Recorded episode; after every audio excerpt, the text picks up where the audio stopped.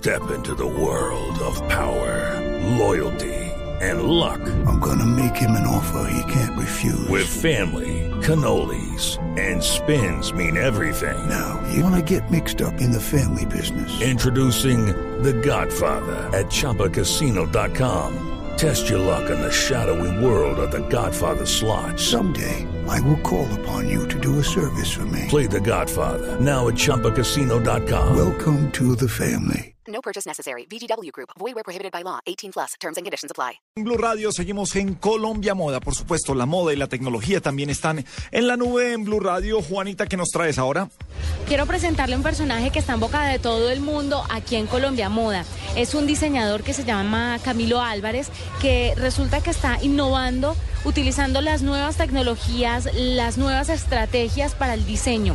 Ya le voy a contar un poco de él y él nos va a contar un poco de sus, de sus eh, inventos, de sus creaciones, pero lo importante es contarle que este diseñador innova con una nueva colección que logra con tecnología y manejo de las telas integradas un sistema que logra el ahorro de agua, entre otras muchas cosas. Además está utilizando también la impresión en 3D, que es un tema del que hemos venido hablando en la nube y pues que me parece ya tan real tenerlo aquí en Colombia, así que le damos la bienvenida a Camilo Álvarez.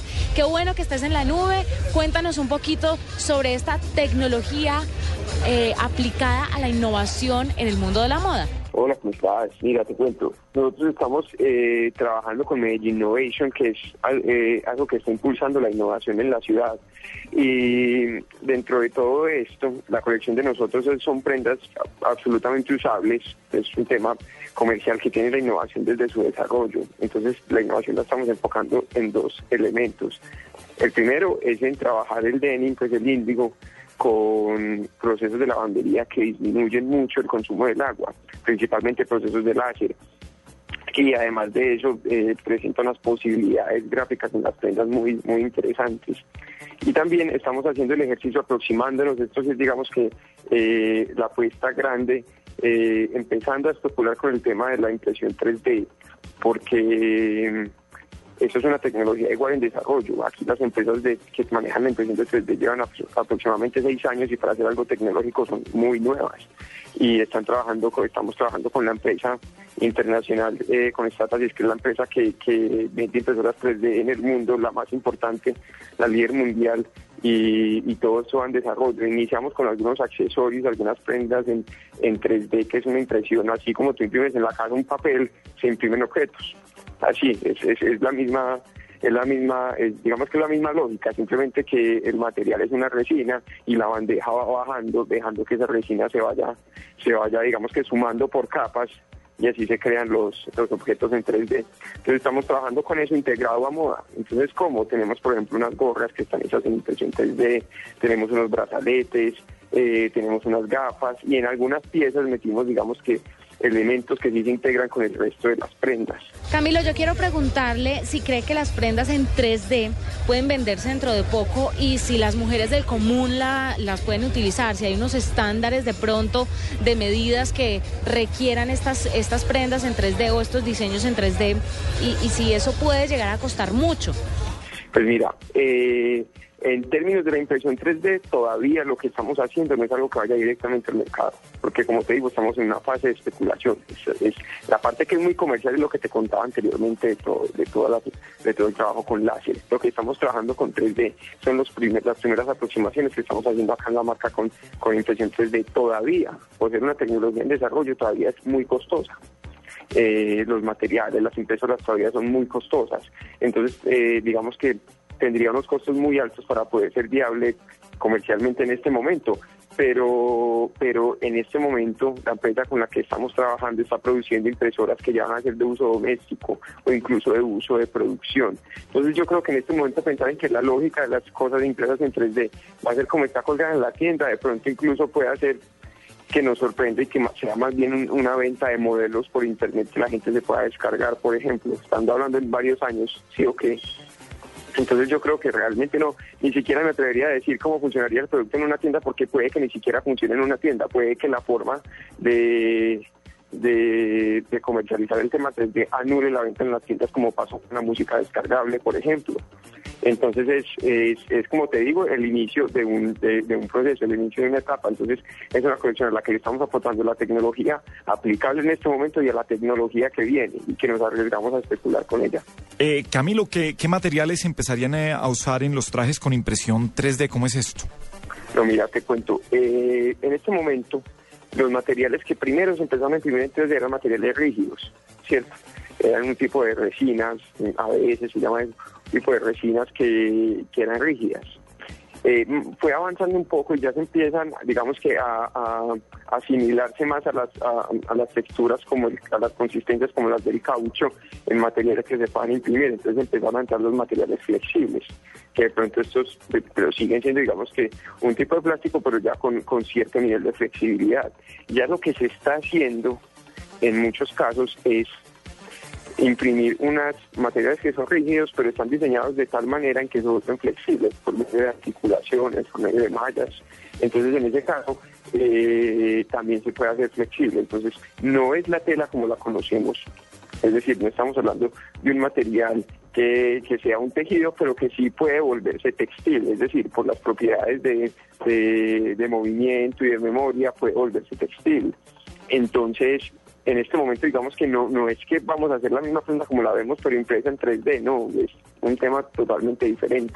Porque incluso hay un tema, lo que me preguntas ahora sobre medida, nosotros empezamos a hacer un ejercicio que es parte de lo, de, lo, importante de este experimento, es que nosotros tomamos las medidas no con un metro y como normalmente se hace en todo el trabajo de la moda, sino que se escanean los cuerpos de las personas.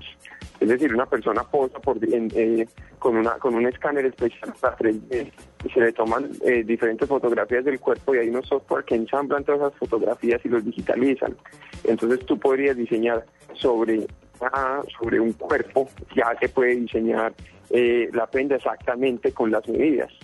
Ni siquiera con unas medidas, digamos que que bases, como, como lo hacen normalmente, que es la medida de cintura, la estatura, la medida del busto, la medida de la espalda, sino que en este caso pueden ser todas las medidas. Incluso son tan, tan sensibles este tipo de escáneres 3D con los que hemos trabajado que, que hasta escanean lunares. Es, es, impresionante. Entonces, eh, sería, digamos, que una nueva forma de, de aproximarse también a, a ese trabajo sobre medida. Pero venga, entonces eh, el, tema de los metros, de ir donde la costurera, que le tomen las medidas a uno, iría a desaparecer. Ahora ya es un escáner, lo miden a uno y, listo. Posiblemente.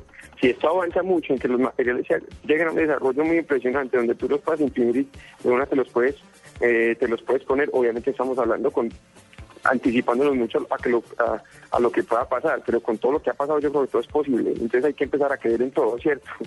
Entonces, eh, con lo que puedas imprimir, puede que el tema del diseño ahora se vuelva un tema de diseño como tal y ya cada persona imprime en su casa, yo no sé, eso podría condicionar incluso en un futuro la forma en la que se fabrican las prendas en términos industriales.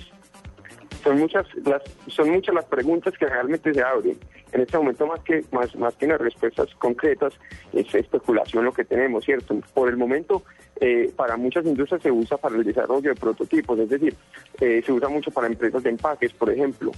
Si hay una empresa de empaque que que necesita desarrollar un prototipo para su sí para su sí no sé para su envase eh, lo hacen impresión 3D porque si bien es muy costoso para, para un producto de venta, es mucho menos costoso que hacer un molde de producción industrial.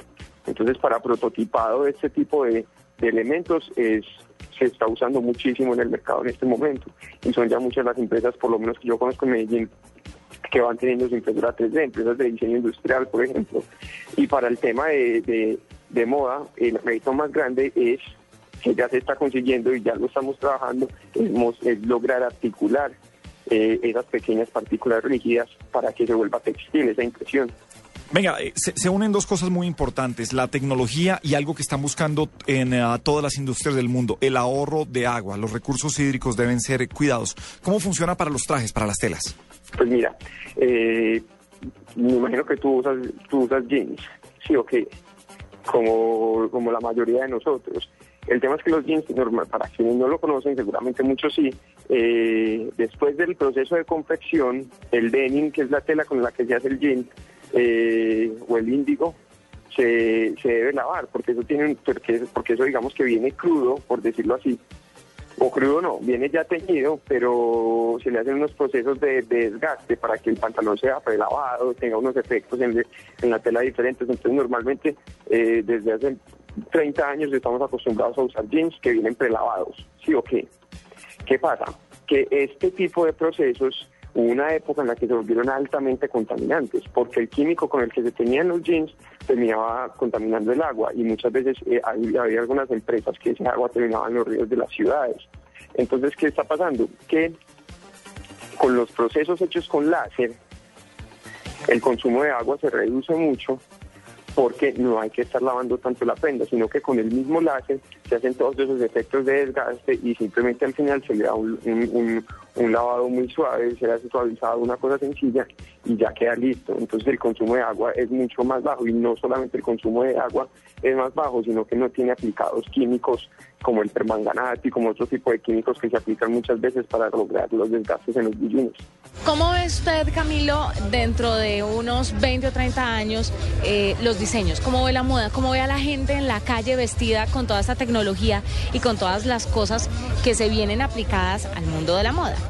Pues con todo lo que te he estado diciendo, yo creo que estoy pensando más en cómo la gente va a adquirir las cosas, es lo que me tiene pensando más. Pues cómo, cómo se va a, cómo de alguna manera lo que estamos viendo en este momento puede sentirse muy obsoleto en unos 20 años porque ya, no sé, el acceso a las prendas va a ser muy diferente, ¿cierto? La experiencia de comprarlas puede ser muy diferente. Entonces, yo creo, yo pienso mucho como en eso, ¿cierto? Como si la dinámica va a ser muy parecida a lo que ha pasado con la música. Eso, antes uno iba y conseguía el elemento que representaba la música, el disco, el CD, el cassette, iba a las tiendas, toda la promoción. Ahora se volvió un tema absolutamente digital y también ha pasado con otro montón de elementos. Entonces, como ya uno, digamos que el espacio se pierde, los lugares o no se pierden, sino que se disminuye el, contacto con los lugares y se vuelve un contacto virtual con muchos otros lugares. Entonces yo pienso que puede que eso, que eso, que eso genere unas dinámicas de, consumo muy diferentes en un futuro. Entonces ya de alguna manera uno como diseñador y como marca eh, empieza a, pensar en cómo puede engranar en eso, sí o qué, porque uno tiene que ir con la corriente de alguna manera, ¿cierto? a su manera, pero también tiene que entender cómo están dándose los cambios. Entonces, nosotros como diseñadores, ¿cómo podemos trabajar en eso? si se va a ofrecer el servicio de diseño, si ya no se ofrece el producto, o, o qué puede llegar a pasar. Pues las posibilidades están abiertas y obviamente siempre cuando exista algo así, a ese nivel de tecnología, siempre va a existir la, la contrapropuesta, siempre va a haber una vuelta a lo natural, a lo artesanal. Entonces, yo creo que cerrarnos en casa en una sola opción es muy difícil, pero sí creo que se va a revolucionar la forma de consumir moda. Para mí es un hecho.